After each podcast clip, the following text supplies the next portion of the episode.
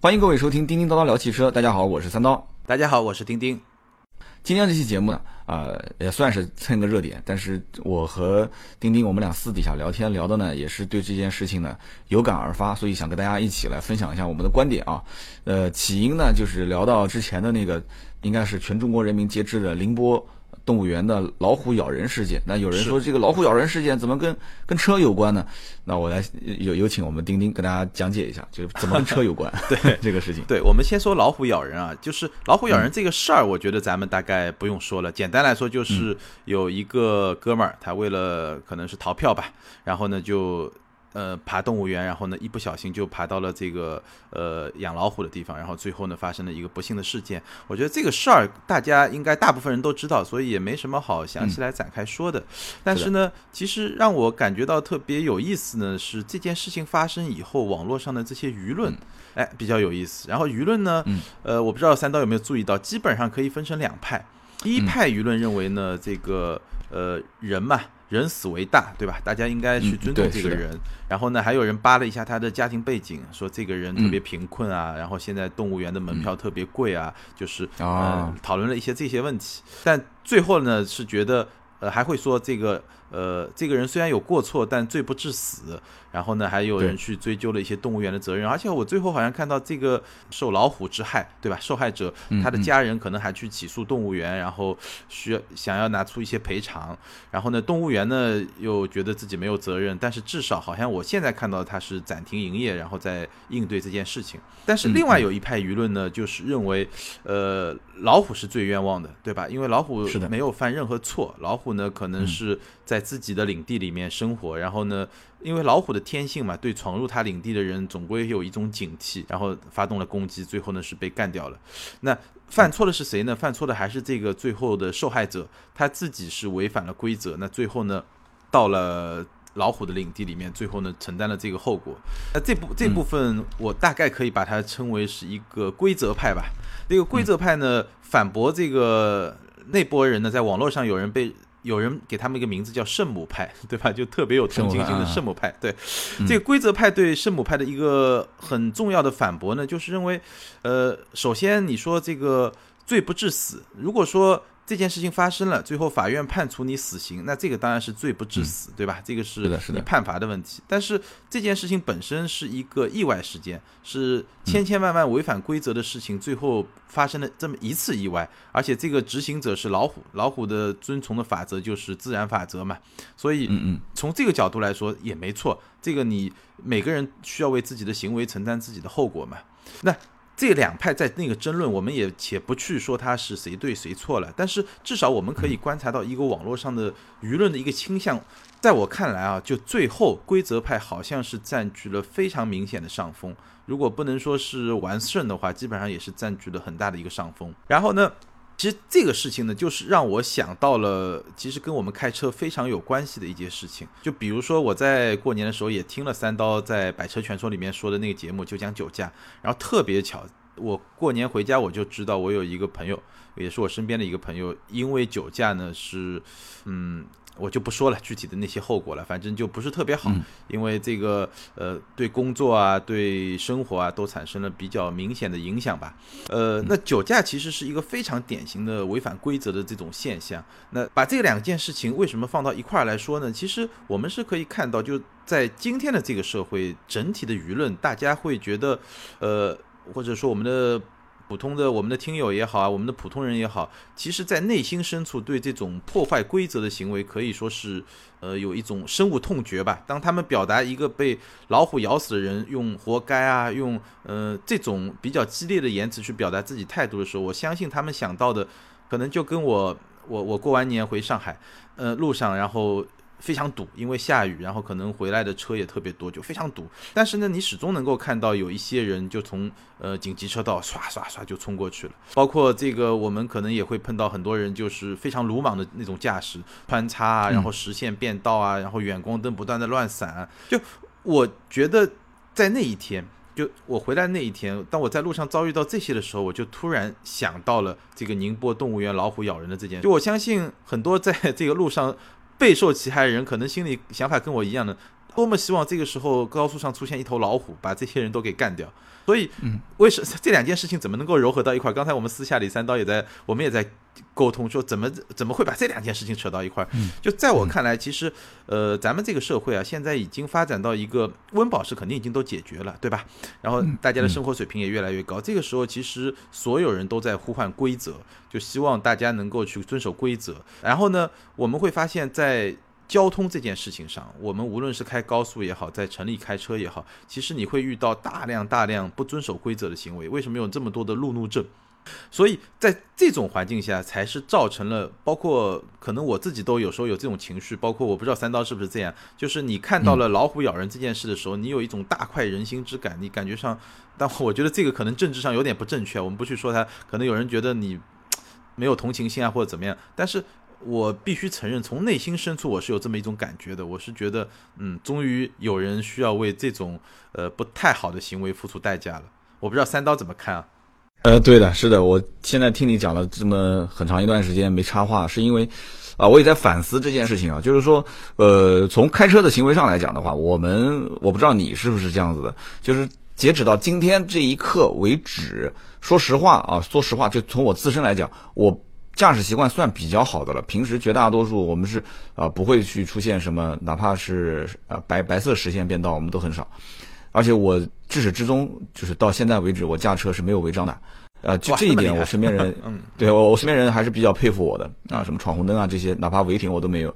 那但是虽然是这么说，但是我仍然在某一些路段，我也受不了那种就是排了很长很长的队。嗯，就是三个红绿灯，甚至四个红绿灯都过不去，就很明显是一个拥堵路段。但是始终，我就判断他一个红灯跳绿灯的话，大概在十五秒左右，怎么说它也能放个十辆车左右吧？一秒钟过一辆车，这个肯定没有任何问题的嘛，对吧？一脚油门就过去了。但是始终就只能放出去大概七八台车，我大概排到三十台左右，因为我们家门口有一个铁道口。我几乎每天我都会遇到这样的问题，所以以至于啊，以至于我基本上就是七点钟左右我都不会走那个路段，我就在公司熬，一直熬熬到个八点。所以你看，我前两天发微博，我说晚上吃饭晚，没办法，我就被逼着在楼下吃饭，就开个玩笑。但是实际情况是什么？实际情况就是插队，就是很多人是不愿意等，就是直行道到前面左转弯的时候就硬逼，而且有一个现象是这样子的。就你要问说三刀，你是不是每一天都老老实实都这样？有的时候我说实话，我我有时候也会插，我实在是受不了了，我就插队了。那怎么办？就是说插队的时候会发现一个现象，就是后面的车会鸣笛，会告诉你你不要插。对。然后后面的车也会跟你怼，有有的性格比较刚烈的一些车主。但是真正当插队的车辆车头已经歪进来的时候，一般后面的车都是会踩刹车的，都是而且对都是会让的。而且有的时候很明显的道理就是。就是插队的人反而比这种直行的人他更理直气壮，就是他会认为你根本不会撞我的，而且只要车身三分之二进来以后，那他就更理直气壮了。他会觉得说我我只要再往里面给一脚油门，就按照正常法律规定，就是只要车已经进实线了，后车如果怼前车的话，那就算追尾嘛，追尾就后车全责。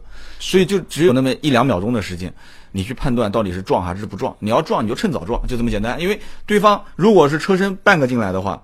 车轮是压线的，你是在那个线内，一一直接一脚怼上去了，那肯定是，对吧？对方就要就要全责赔偿。但是话又说回来了，谁愿意去，谁愿意去承担这种事情呢？我讲个最简单的事情，就像以前我的那台本田的那个 CRV，我当时就想卖了，就想卖了。然后我的左前右前都有需要做漆，包括需要换灯的地方，就灯可能那个地方有一些裂纹。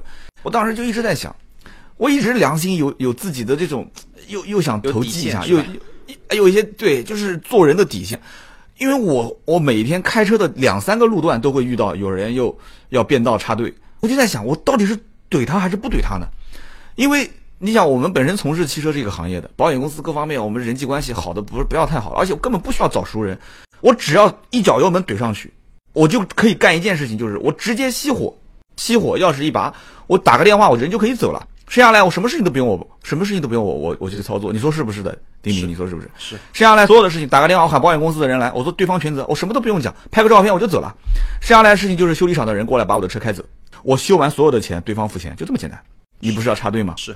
但是我的良心就是告诉我，就不能这么干。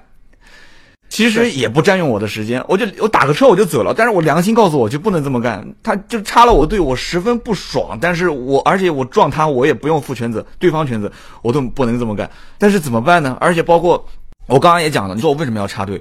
老婆孩子家在家等我吃饭，我都讲好了，我说七点钟之前我一定到家。结果可能工作上的事情耽误了，但是我算好了时间，基本上二十分钟应该也能开到家。结果就这一个红灯，这一个红灯可能就要耽误我三十分钟、四十分钟。我我我可能还跟老婆还老婆一个电话接一个电话的打，还我看到前面一个又一个的车子在在不停的变道堵到我前面，甚至甚至说排在我前面的两三辆车就是之前变道进来的车，你说我是什么样的一个心情？那我的心情很简单，既然既然这个又不违章，而且插队的成本又那么低，那我下一次我看排那么长的队，我一看时间差不多了，别人又不敢怼我，我就直接变个道我就走了。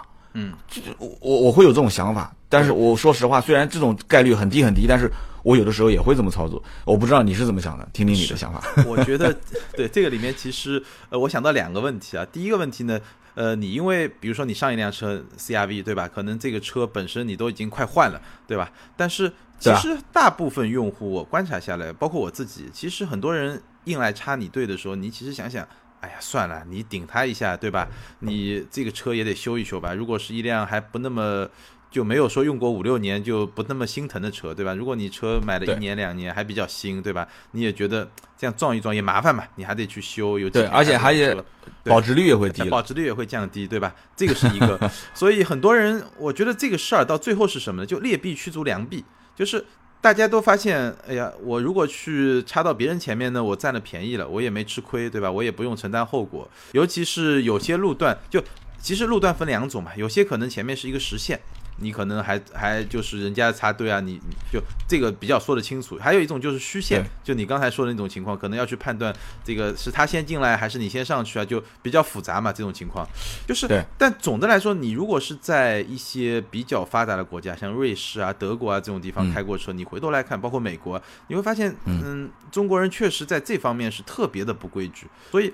我记得去年，我我前两天看一篇文章说，去年有一个网络平台，它这个评选了一下，就呃通过大数据嘛，统计了一下去年最受关注的跟汽车有关的三件事儿，排名第二，排名第一是特斯拉撞死人，就第一起安全事故那事儿我们也聊过，排名第二那件事情呢，就是一个比亚迪车主就去撞朗逸，就比亚迪撞朗逸事件，嗯嗯，那那个事件我相信很多朋友可能还有印象，就是有一个朗逸车主呢试图呃。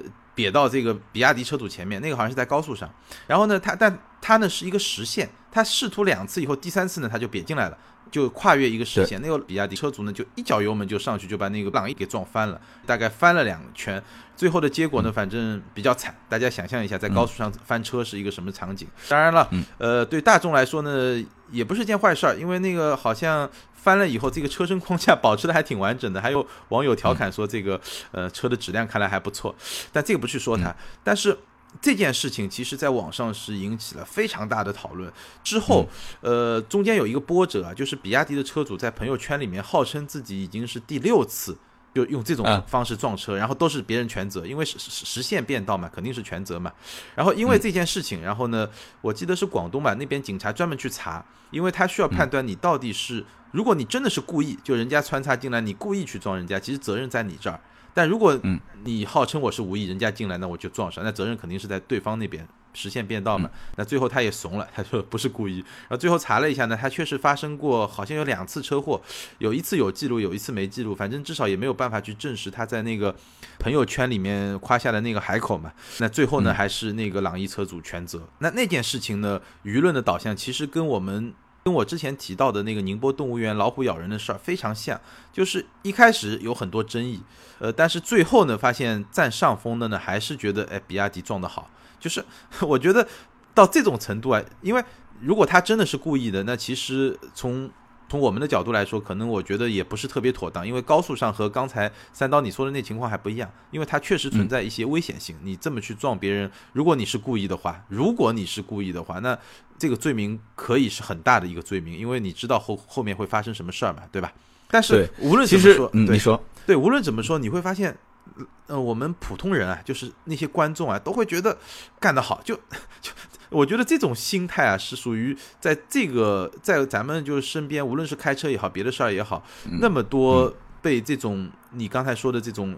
我把它定义为劣币驱逐良币嘛，就大家都做了一些不太好的事情，然后谋到了一些利益，然后后后面的人一开始都很听话，在排队排了几次以后呢，他可能，呃，有些人可能遇到紧急情况他也会穿一下，有些人养成习惯每次都是往前面去插一个队，就对这种现象，我觉得。我们的观众的那种反应其实是特别能够理解，但是如果说这种反应也好，包括说有些人原来不插队了，现在去插队了，有些人觉得嗯这种现象特别好，甚至有些人可能想着要去，哎，觉得有合适的机会自己也可以去做一下。其实这种反应发展到后面也是一件挺危险的事情。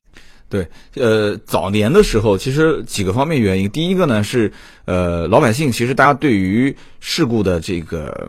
处理或者说事故的发生的定责都不是很了解，所以我们可以我们可以理解为是属于一个蛮荒时代。蛮荒时代就是大家都拿了驾照，拿驾照其实就是因为可能我身边谁谁谁有驾照了，所以我要拿驾照了。拿了驾照之后呢，会开车和会开车就是虽然讲两遍，但是这个差别太大了。会开车会会挂个档会踩油门，这个叫会开车。还有那种真正会嗯。对，真正会参与交通会开车，这是两个概念。所以，就是可能最早期的那个年代，就大家觉得说，呃，有人变道，有人插队，这些虽然很不爽，但是自己也是跟着变，跟着插。就这个年代是属于就是会开车第一阶段。那到了后面会开车，就是相当于就现在，呃，讲到这件事情，就是我也可以再插一个我自己的感受。前段时间不是去广州玩嘛？嗯，在广州，我就明显感觉到广州的整体的人员开车素质比。南京就我我南京人啊，就是我在南京的这个南京的开车素质要高的不是一条街两条街，甩了南京至少两条街不止。那这个里面包括我们私下也谈到杭州的这个呃，就是所谓的叫礼让斑马线，对吧？礼礼让行人，这这个这个等会儿你来说啊，因为你你的感受也很深，等会儿你来说。然后我就说说感呃感受这个广州的这个情形。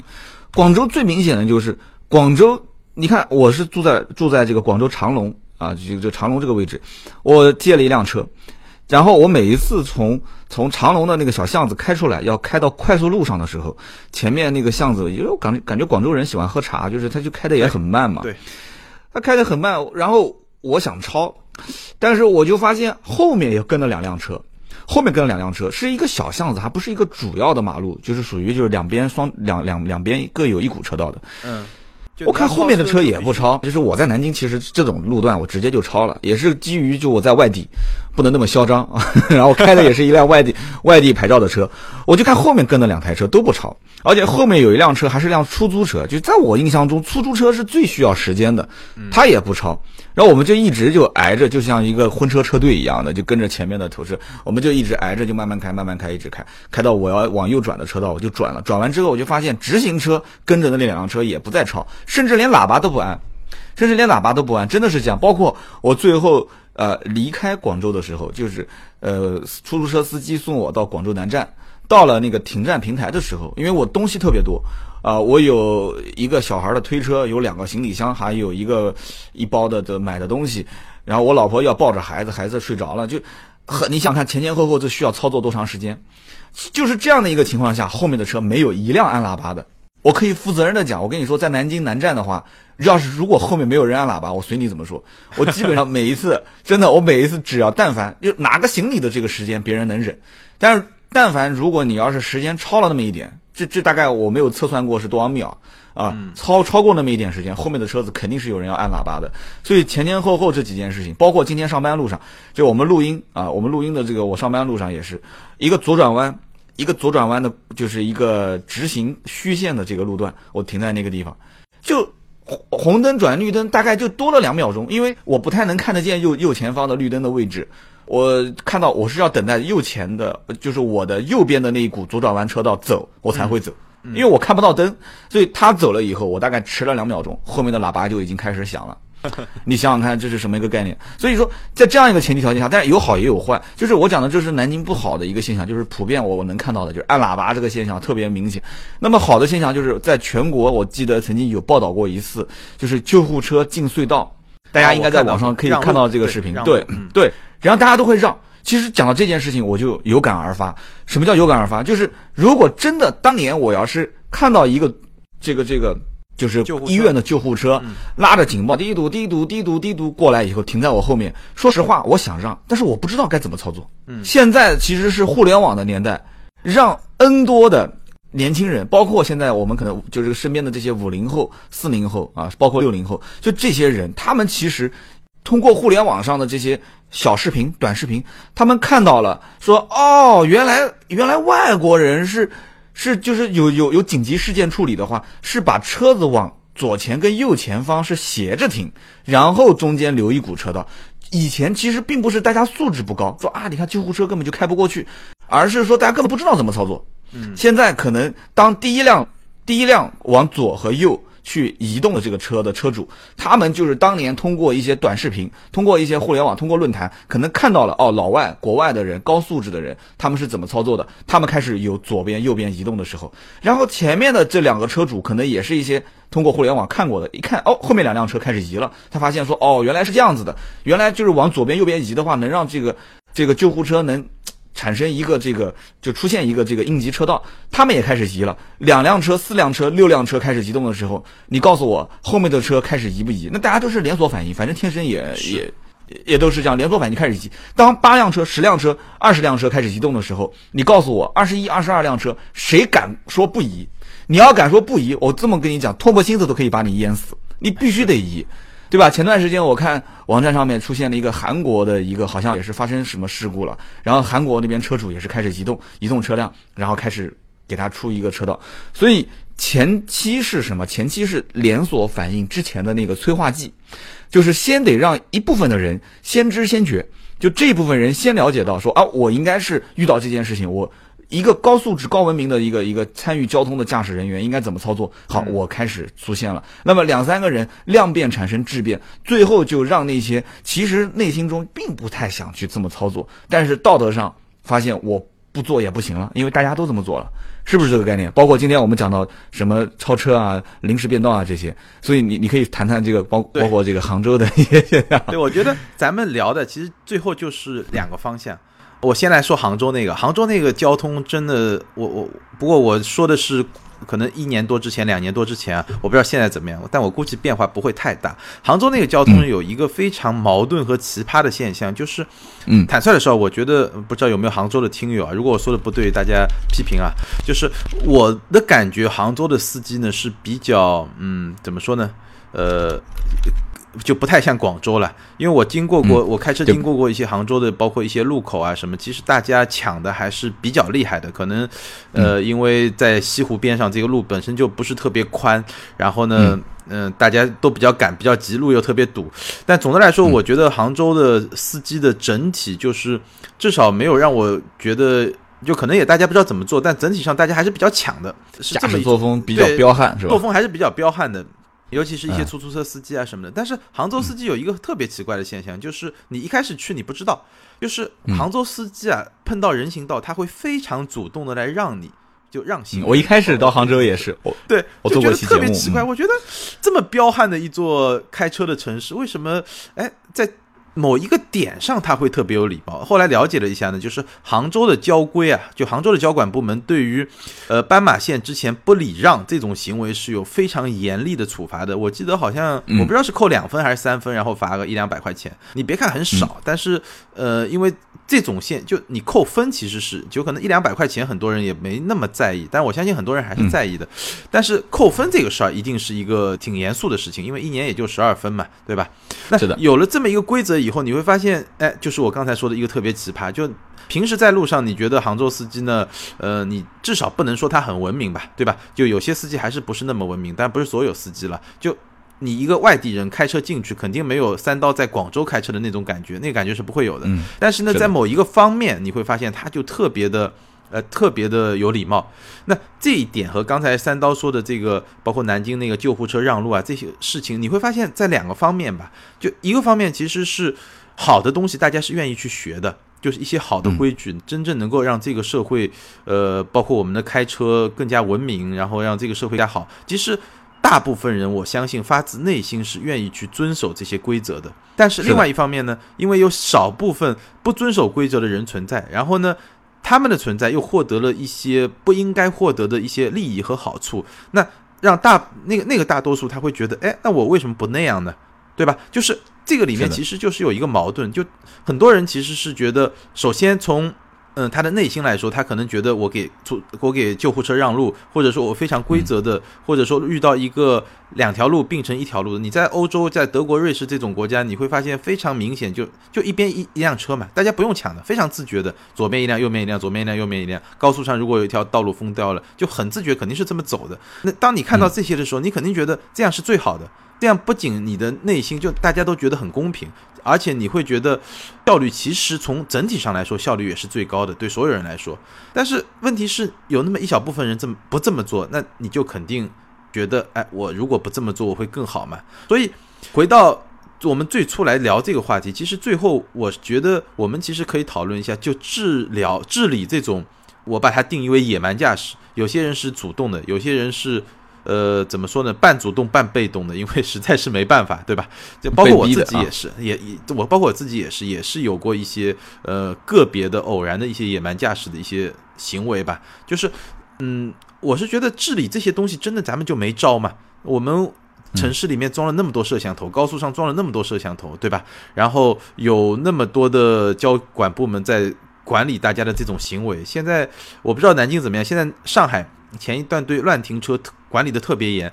它这个乱停车呢，还不是说你比如说停了车人走掉，他就说如果是黄线实线，你就哪怕停下来下一个人，他都会被罚。就是有些行为他管得很严，但是对于我们刚才聊到的那些呃野蛮驾驶或者说不是特别文明的驾驶行为，咱们真的就没有办法去治理吗？我不知道三刀怎么看。这个主要其实一个是靠重罚，就是两方面，重罚就是杭州是最典型的，就是重罚这种呃不礼让行人的。但是除了杭州以外，好像其他城市就很少能见到这个规则啊。比方说在南京，呃，我我我记得我在南京，因为我经常去杭州，我在南京开车，你说行人让还是不让呢？反正我告诉你，只要是亮绿灯，基本上基本上不太让，基本上不太，而且经常会出现按喇叭的，就亮到绿灯，车子开过来，一个行人走到半路，叭一个喇叭一按，就那个行人就撤回去了，就这样的，就这么凶悍。但是我曾经在杭州开车的时候，我也这么操作。我记得就是杭州这个 G 二零开始之前，当时杭州因为好多地方都在修路嘛，然后呃，它那个行人斑马线也是可能被修路就是稍稍微就是有有些影响，那么行人就会往前稍微就是走一点点，再过马路嘛，大概就这么个意思。我开过去，开到那个路口，也是在呃西溪湿地附近，开到那个路口，一个行人，两个行人要过马路，然后我就。开到开到吗？我就闪灯闪灯给他，还好我没按喇叭。如果按喇叭的话，我估计旁边那个杭州的哥们儿 要骂死我了。我就闪，他一开始看我闪灯，不知道是什么个意思，以为是提醒行人过马路要注意安全的。结果他看我一脚油门，呜就过去了。然后两个行人也是待在那个地方，就就就原地不动。然后就完全想不到，对吧？他想不到，我就他他想不到我赶一脚油门就直接过去了。然后我闪着灯就过去了。然后旁边的哥们儿说说三刀，你是在杭州开车啊？我说啊，我说我怎么啦？我知道啊。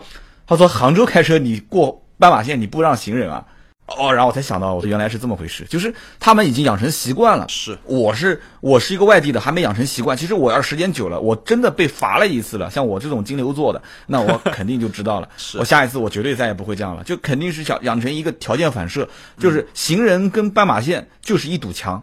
到了这个面前，我就一定是要先看一下有没有人要过，有人过我就停。而且我看现在好多杭州的像出租车啊，还有一些私家车都是很远就停了，很夸张，不是到斑马线面前，是离了老远就停下来，就告诉你你赶紧先过，过了我再走。所以就这样的一种情况，我觉得第一是重罚，第二个就是就是道德上的谴责。就我讲个不好听的，什么叫道德上谴责？就像有有人讲说，这个这个不结婚，你的罪名只有一条。但是结了婚，你的罪名有很多条。这这句话男人都懂，就我们就不要再说了。就是不结婚，你的罪名只有一条；但是结了婚，你的罪名有很多条。就是就跟一样的道理嘛。就是你要如果说上到这个马路上去开车，就是道德上的谴责，这个东西是，我觉得是比就是法律法规规定要再强很多倍。就像我刚刚讲的，如果真的大家都在让，都是在两边车子斜过来停，中间留一个应急车道，哪个人敢说不让？在那种情形下，没有一个人敢说不让，对不对？然后同时，呃，如果大家都是老老实实排队，就只有那么一辆车去插队的话，那我可以负责任的讲，每辆车都不让你，你敢怎样？甚至有人可能窗户直接摇下来，就就指着你讲，说你给我退回去，或者你要不就执行，你不许插队。然后有有一个人敢理直气壮的这么讲，后面的车子基本上每一辆都可以不让，每一辆都不让，而且非常理直气壮，对不对？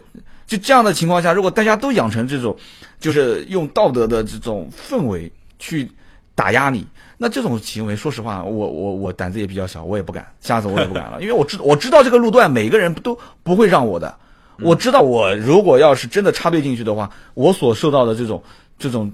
谴责和这种白眼，包括影响到后面的还有直行车辆呢，就我我会从此以后我就不会再这么操作了。但是实际情况并不是这样子的，实际情况是很多地方就是插队走捷径的成本比这个要高，要要应该讲付出的就是代价要小很多，但是走捷径所换回来的时间成本要高很多。还有一个很明显的例子就是，原来我上班嘛，我在江陵上班，从南京出发，那我。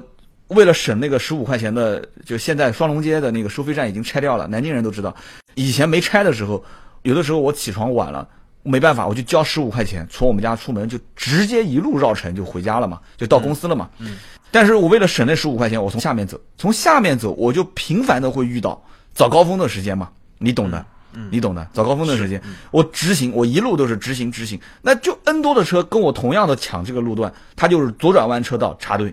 然后我要左转的时候，他就直行车道插队，我就不停的被人插队。我本来应该是二十分钟的路段，我开了四十多分钟，甚至一个小时。嗯，那你说怎么办？你说怎么办？所以，N 多人其实心态跟我一样。是是，所以我是觉得，就呃，这个事儿需要有个起点，而这个起点呢，你很难去指望就是普通的呃，比如说开车人去做做这个事儿，就他需要一个，比如说你政府也好，交管部门也好，他有一个起点，先把这个规矩定下来，然后呢，让。有这个规矩以后，大部分人，我相信大部分人还是会去遵守这个规矩，然后慢慢慢慢去养成这个习惯。因为我跟一个呃香港，就是我跟一个香港的朋友曾经聊过，就香港人他们在驾校里面就告诉他们一件事情，就是你如果看到一条黄线，在你的脑子里面应该，你的脑子里面的概念是一堵墙，对对，你也听过这个对吧？就你是无论在任何时候，你都是不可能去跨越这个这个黄线的。所以我们看到香港电影里面有一些飙车党嘛，就他们。就包括我我我那朋友也跟我说，他说香港有一些上山的路，车是可以开得很快的，而且是一些山路，就是因为你在过弯的时候，你永远不需要担心对面来的那个车会借到你这条路上，这这件事情是绝对绝对不会发生的，所以所以他们是会开的比较猛的。包括我在美国其实也遇到过这种这种山路，在加州，纳帕就那那些地方，就当地人都是非常规矩的，就是说他们的这种习惯。是从小就养成的，然后呢是有，呃，比如说他在驾校里面就告诉你这个规则是绝对不能去突破的，就你绝对不能去穿黄线，穿黄线会有什么结果呢？可能会撞车啊，可能会干嘛？因为对面的车是不会认为你是会去去去压这个黄线的。然后，这个其实最早的教育，但所有这些东西的背后其实是有一套规则体系、法律体系去去怎么说呢？去约束它，然后大家都认可这个体系，都认可这个规则，然后就。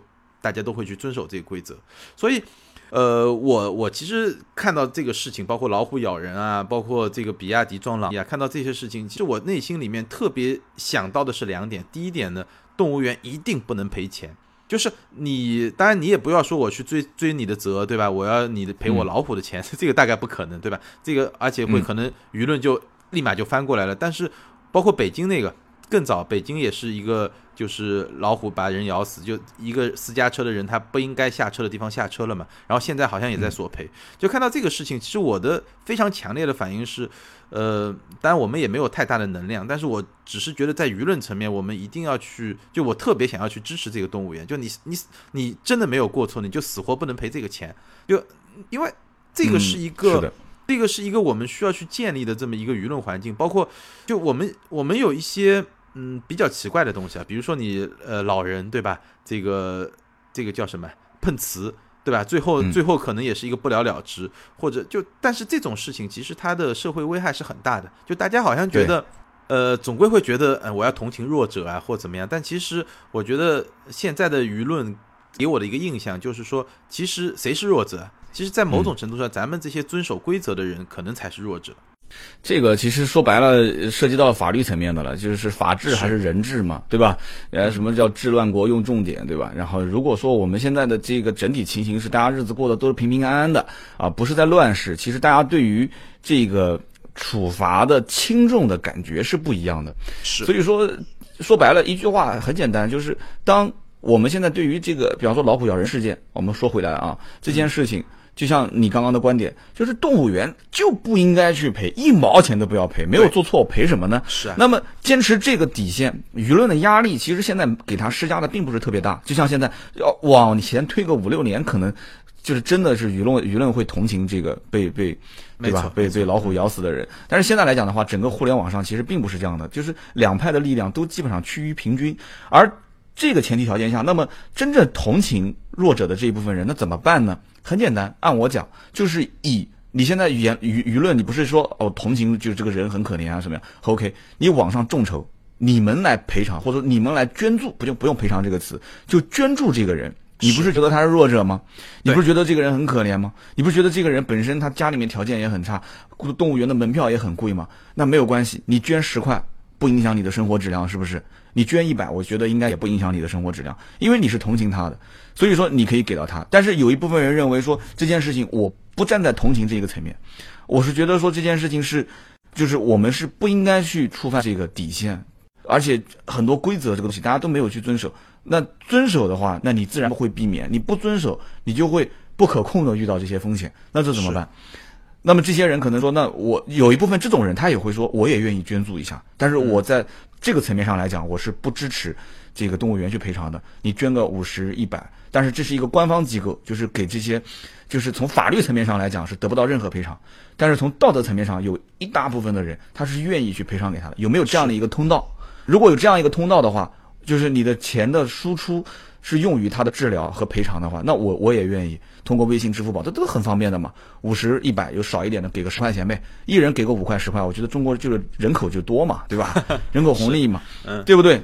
所以在这样的情况下，就是其实钱是有一个疏松的通道的，但是我觉得我跟你的观点其实是一样的，而不应该是以动物园赔偿的形式。那我们就回到还是说车这个层面上来讲，那车层面上来讲，那我你是违法的这一方，是我其实要我们就讲变道这件事情，我其实要怼你，我撞了你之后，其实我得到的结果有几方面。第一，就像以我来说的话，第一。我是可以不用担责任的，法律层面来讲的话，你是全责，是不是？很简单，你要赔偿我。但是我耽误的是什么？第一是时间，这是绝大多数人不太愿意用踩油门怼上去这个这种这种没错结果的一个一个麻烦，我不太愿意去怼他。第二个，第一个是麻烦，就是耽误我的时间；第二个，我其实也是有经济损失的。虽然你是全额赔偿，我车子修好了，但是我是一辆新车，我全车没有做过漆。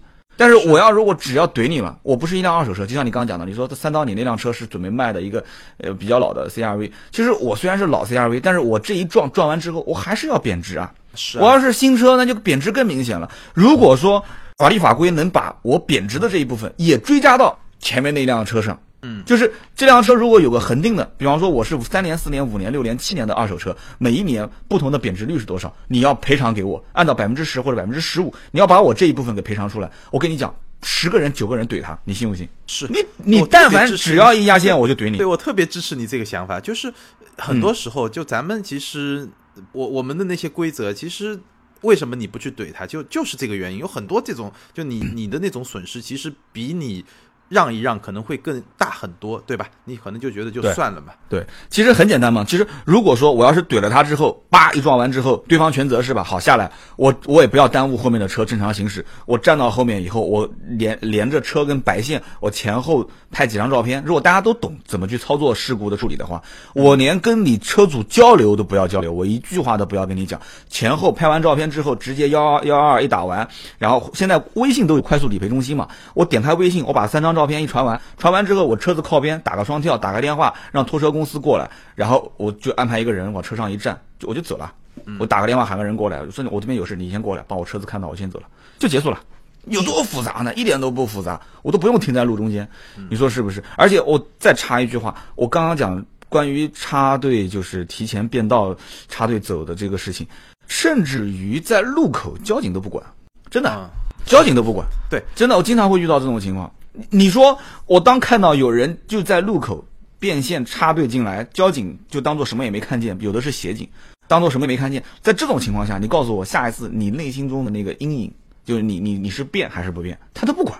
他他可能也认为早高峰我把你这个车扣下来，然后靠边再给你处理的话，那路口就没人管了嘛，对不对？他路口他要他要指挥交通嘛。这个情况下，那很多司机就像有很多司机，我曾经听过有出租车司机也会这么讲。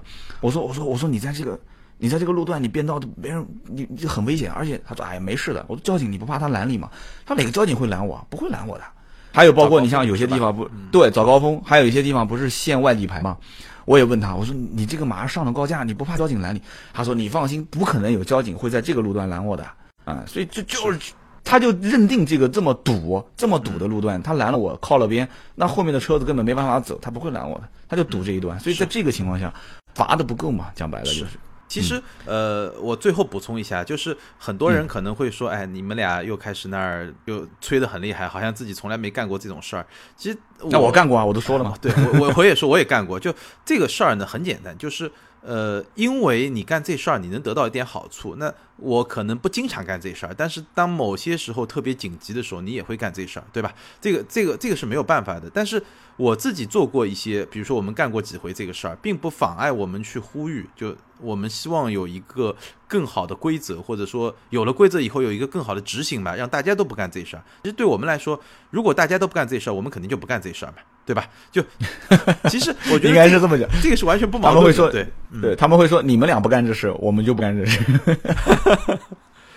好，反正就今天呢，就其实就跟大家，我也是有感而发吧。这件事情确实是，无论是从酒驾到这个老虎咬人，到这个。去年比亚迪装朗逸，包括我们自己在高速上碰到的，包括在城市里面碰到的一大堆事情，确实也是有感而发，而且确实看到了现在呃社会上的这种舆论的这种非常明显的一种变化。我相信，呃，随着大家生活水平越来越高，我们进入一个呃怎么说呢，一个中产阶层占主流的，逐渐开始占主流的社会以后。可能大家都需要一些规则来保护自己的财产，保护自己的自由，保护自己，呃，在这个社会上能够更好生活的这种权利吧。其实，对，呃，有让我觉得比较高兴的地方，但是呢，也是觉得有些事情可能咱们需要更快的去做吧。对，因为我是觉得文明它这个是自然推进的，它不是说靠什么法律法规的手段。嗯，呃，现在互联网连接到每一个人，其实说白了，反过来说就是每一个人都连接连接上了互联网之后，每个人的知识得到的进步的水平都都是差不多的。只要你每天都接触互联网的话，大家都差不多的。你知道的事情我也知道。所以说，在这个前提条件下，很多的一些呃驾驶行为，很多的一些对于规则的判断，其实大家都在一个水平线上。以前实际上实际上是一个什么？是不平等，就是每个人对于这种知识储备的不平等，就是一个不对称嘛。所以今天我们聊了这么多呢，呃，最后就是几句话。第一个就是我觉得啊，就以后不违规的前提条件是啊，第一个是重罚，对不对？第二个就是。大家都在道德上其实有被谴责的这种一个施加压力的前提条件，这样一个前提，我觉得每一个人才会说我们不去干这个事情。但是目前来看的话，至少你看啊，我们就讲个简单的，你在上海，我在南京，我在南京，至少大环境下，如果插个队按个喇叭，没有被谴责，就是至少内心没有被谴责啊。然后在罚方面来讲的话，我刚刚也说了，我早高峰如果真的是嗯。对啊，早高峰，如果我真插队的话，交警站在我面前都不会把我拦下来。所以在这个前提条件下，请问你说将来我能今天在节目里面说打保票，我说我三刀以后在南京开车，我一定老老实实，我一定我发誓我不变道，我不插队。我告诉你不可能，到目前为止我看是很难。但是这个东西你再往后推进个三年五年，很难说。三年五年之后，自然而然也就变了，对吧？是，对我。觉得我我跟你的这个看法是一样，其实我也不敢保证怎么样，但是我觉得有一点吧，就至少我在做这些事情的时候，做这一小件事情的时候，首先我会尽量的去确保安全，对吧？嗯。第二点呢，我在做这件事情的时候，我知道自己是错的，或者说，就嗯，你可能。因为某种原因，你必须要犯一个比较小的错误，但至少你知道自己是错的。我觉得这个这一点其实也挺重要的。很多人就像这个老虎咬人一样，你明明自己是错的，然后你发生一个后果以后，你非得把责任推到别人身上，我觉得这个是本身就是一件很不负责任的事情。对，其实每一件事情大家都是在计算嘛，都是在衡量它的这个收益跟对成本跟收益嘛，都很简单。如果成本特别低，但是收益回报特别高的话，就像比方说早高峰我要赶着去上班，如果说我今天我不插队，我下个路口也不插队，下个路口我再不插队，那百分之百就迟到了嘛。但是只要但凡插两个队。今天我上班就不迟到了，那请问你差还是不差？绝大多数的人不要跟我谈说什么这个道德素质各方面这些东西。但是如果说在，说实话，如果说在广州这种地方，说实话，我目前来看，我因为我走了那么多路段，我发现要让我插个队，我良心上还是比较会有谴责的，因为大家确实都都很老老实实的。而且我看到有的路口很明显的会显示，就是前方变道有监控。